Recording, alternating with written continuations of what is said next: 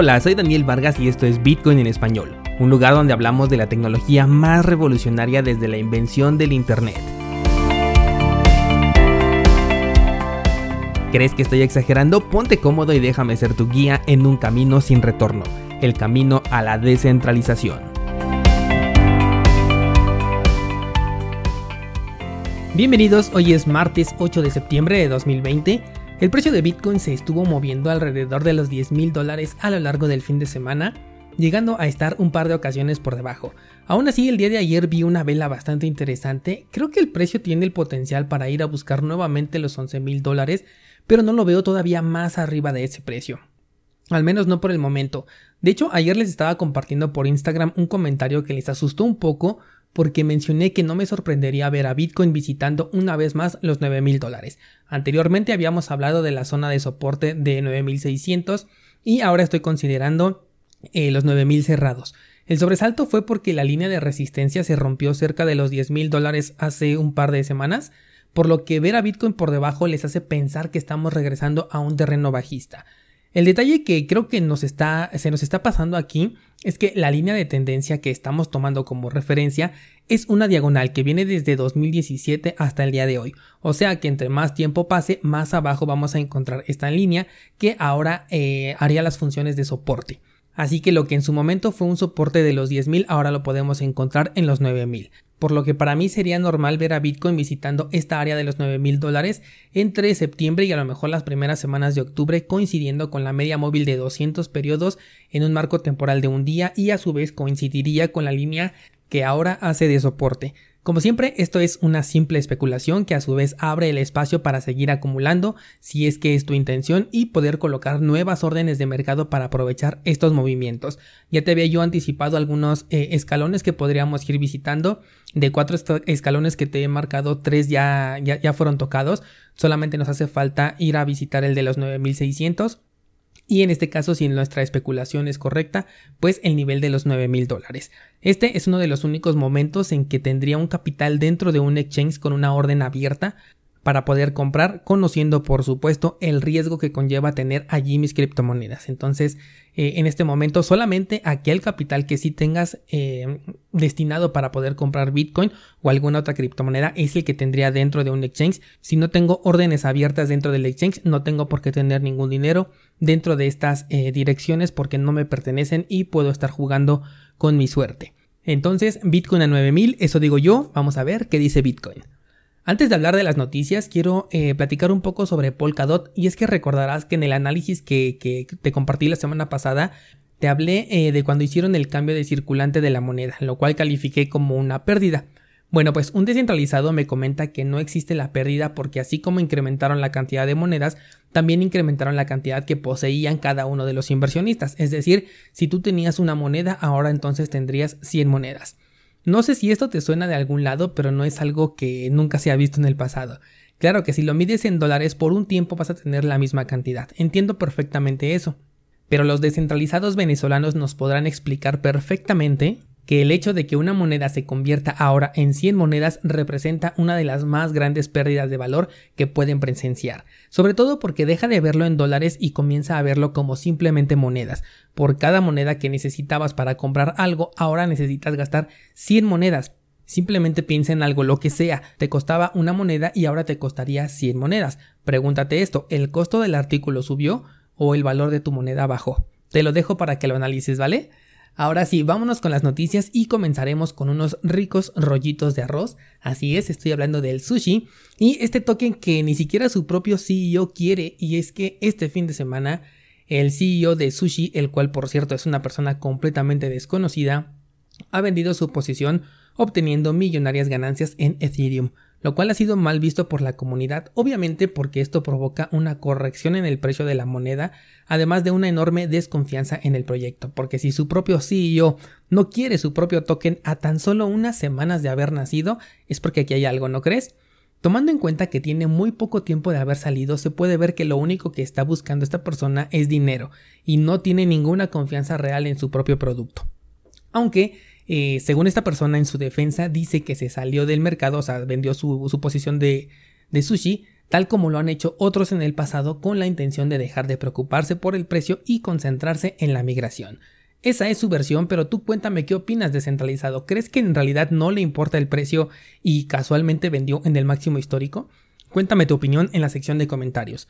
La controversia comenzó a ser todavía más grande porque el mismísimo Vitalik Buterin, creador de Ethereum eh, Vitalik Vision, ha vendido una parte de posición en el pasado, de hecho hasta lo hizo público y eh, antes de que le empezaran a decir algo, inmediatamente publicó que no se iba a disculpar por hacerlo. Otro que también ya lo hizo en el pasado y también lo anunció es Charlie Lee, esta persona detrás de Litecoin, que de hecho esta persona sí lo anunció antes de hacerlo para que otras personas pudieran salirse, pero él también dijo que iba a vender su posición y poco, y poco después la moneda se derrumbó hasta los niveles que se encuentran hoy en día. Eh, ahora, ¿cuál es la diferencia entre lo que hizo Vitalik, lo que hizo Charlie Lee o lo que hizo aquí el desconocido eh, CEO de Sushi? La verdad es que ninguna diferencia, todos están viendo únicamente por sus ganancias, Cosa que podríamos pensar que no está mal, pues al final de cuentas todos estamos buscando eh, ese dinero, ¿no? Todos estamos buscando ganancias y todo. Pero eh, cuando recordamos que estas monedas que poseen no fueron fruto del esfuerzo, como por ejemplo en el caso de Bitcoin, sino fueron un circulante reservado para desarrolladores que adquirieron a costo cero y después van a vender a precios de locura, es donde ya comienza a cambiarte un poco el chip y ya lo comienzas a ver de una manera diferente, ¿no? O sea, ellos tenían este, esta reserva simplemente por ser los iniciadores del proyecto, lo, lo holdean durante un tiempo y bueno, cuando necesitan dinero pues simplemente lo venden y esto fue a costo cero. La pregunta es, si yo tuviera estas monedas, ¿debo hacer exactamente lo mismo que sus fundadores? ¿Debo de vender mis Litecoin, debo de vender mis Ethereum, debo de vender mis Sushis? Obviamente el caso de Ethereum y de Litecoin ya son cosas del pasado, pero en este específico caso de Sushi, si tú lo llegas a tener en tu, en tu portafolio, ¿qué es lo que vas a hacer? Cuéntamelo también por favor en los comentarios. Desde mi posición pues no puedo eh, opinar al respecto porque simplemente no tengo este token, no pienso comprarlo, no me interesa y no está en mis planes. Bueno, eh, también con respecto a Sushi, el CEO de Binance anteriormente había publicado que iban a listar este token dentro de su exchange porque de lo contrario, o sea, si no lo listaban ellos, sus competidores se iban a llevar la liquidez y ellos no querían permitir esto. Por cierto, después eliminó este comentario, cosa que hace todavía un poco más turbia la opinión del CEO de Binance. Bueno, lo, polémico de aquí es que eh, dentro de las normas de Binance para poder listar una nueva moneda o un token, está el hecho de que se tiene que conocer quién es el CEO del proyecto y para el caso de Sushi pues este es un actor que quiso aplicar la misma que Satoshi Nakamoto pero en su versión quiero todo el dinero para mí o sea se mantuvo en el anonimato por lo tanto no cumple las condiciones, eh, los términos y condiciones que está pidiendo Binance dentro de su plataforma para poder listar el proyecto, pero eh, se está viendo perfectamente que aquí lo que están buscando es dinero. Así que algo que me gustaría remarcar en esta nota es el hecho de que eh, no es bueno que tú bases la confianza en un proyecto simplemente porque sea listada en un exchange grande. Está clarísimo que Binance pudo violar su propia regla solamente por el hecho de ganar dinero eh, y lo están diciendo de manera abierta. Si no lo hacíamos nosotros, eh, la liquidez se iba a ir a otros mercados y pues cómo íbamos a permitir eso. Así que esto mismo pueden hacer con cualquier otra criptomoneda, con cualquier otro token, con cualquier DeFi. Recordemos por ejemplo que BitConnect fue listado en varios exchanges y obviamente esto es porque les traía ganancias a estas personas. Y te lo comento porque es bastante común escuchar que tal proyecto es muy bueno y que por eso está listado en X Exchange, ¿no? Háblese de, cualquiera de los que son más grandes.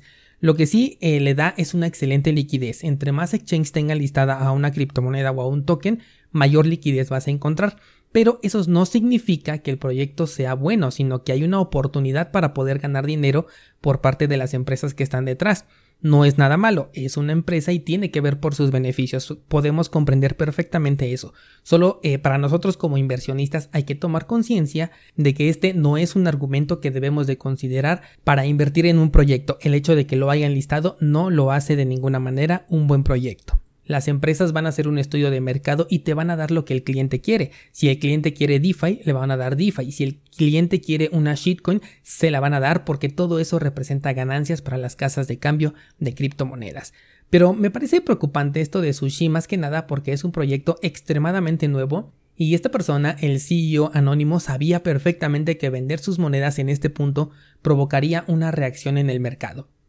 El token desde su punto más alto ahorita ha perdido prácticamente el 90% de su valor y parte de esta pérdida indudablemente se debe a la acción de este misterioso personaje que quiere jugar al Satoshi Nakamoto escondiendo su identidad. Mucho se ha hablado de estos nuevos exchanges en apariencia descentralizados, primero con Uniswap y ahora con SushiSwap, que son simplemente forks del mismo código y que incluso hasta se han llevado los mismos errores, que ya se han encontrado bastantes deficiencias. De hecho, la semana pasada te conté sobre un caso de una persona que perdió 12 mil dólares justo por esta razón. Sigamos teniendo cuidado con todo esto de las DeFi descentralizado, ¿de acuerdo? Bueno, pasando a otras noticias, eh, la compañía IOHK, que es una de las empresas que se encuentra detrás de la creación del proyecto de Cardano, ya presentó su propuesta para poder ayudar a Ethereum Classic a controlar su problema que tiene con los ataques del 51%. ¿Te acuerdas que te platiqué, si no me equivoco, la semana pasada que Hoskinson se había propuesto para poder ayudarlos a, estas personas de Ethereum Classic Labs? Bueno, pues parece que continúan todavía con esta intención y han ofrecido una solución a través de unos puntos de control. Los puntos de control se encargarán de tener una especie de respaldo o una marca con la que un ataque de doble gasto no contaría, porque obviamente no lo están haciendo ellos, haciendo que el bloque fuera inválido. Si una persona quisiera reordenar la cadena y crear sus propios bloques, no coincidirían con, la cadena que ya existe porque eh, tiene unos puntos de control que únicamente lo van a poner ciertas personas. La idea de los puntos de control me parece perfecto, a excepción de que estos puntos, como acabo de mencionar, serían implementados por miembros de confianza. Aquí es donde ya no me gusta la solución, porque ¿quién elegirá a estos miembros de confianza? ¿Quiénes serán? ¿Qué nos garantiza que van a actuar en dirección de lo que se está buscando? Además de que si algo caracteriza a Ethereum Classic es su lema. Su lema es el código es ley. Es un lema con el que defendieron a capa y espada el error de las organizaciones descentralizadas, una de las primeras DeFi que, que se han visto dentro del terreno cripto hace ya un par de años, por lo que integrar estos miembros de confianza pues no va eh, como que con la filosofía que tienen aquí las personas de Ethereum Classic. Aunque por otro lado ya vimos que este, este lema solamente aplica cuando están en una postura de poder elegir pero se olvidan de él cuando están jugando a la defensiva, porque recientemente recordarás que están considerando la intervención de servicios centralizados para poder encontrar la solución a los ataques del 51%. Con la indecisión que estoy viendo por parte de los desarrolladores, la competencia actual que existe y los errores presentados, por ahora yo considero que Ethereum Classic está completamente muerto y necesita de un milagro para sobrevivir, Hablo únicamente como proyecto, esto no evita que su precio llegue a subir en el futuro. Recuerda que el precio eh, se mueve de manera irracional, se mueve por efecto de la oferta y la demanda.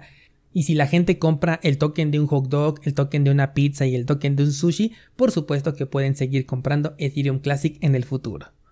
Pendiente descentralizado con los precios del mercado entero de criptomonedas, creo que septiembre y octubre van a ser meses clave en los que podemos tener ofertas en todo el mercado cripto, así que ten por ahí pendiente tus órdenes de compra si te interesa algún proyecto en específico. Por último, recuerda pasar por cursosbitcoin.com en donde hoy subo una nueva clase explicando las ondas de Elliot, un tema que me han pedido bastante en el curso de TradingView. Por hoy me despido, pero mañana estamos de vuelta aquí desde temprano.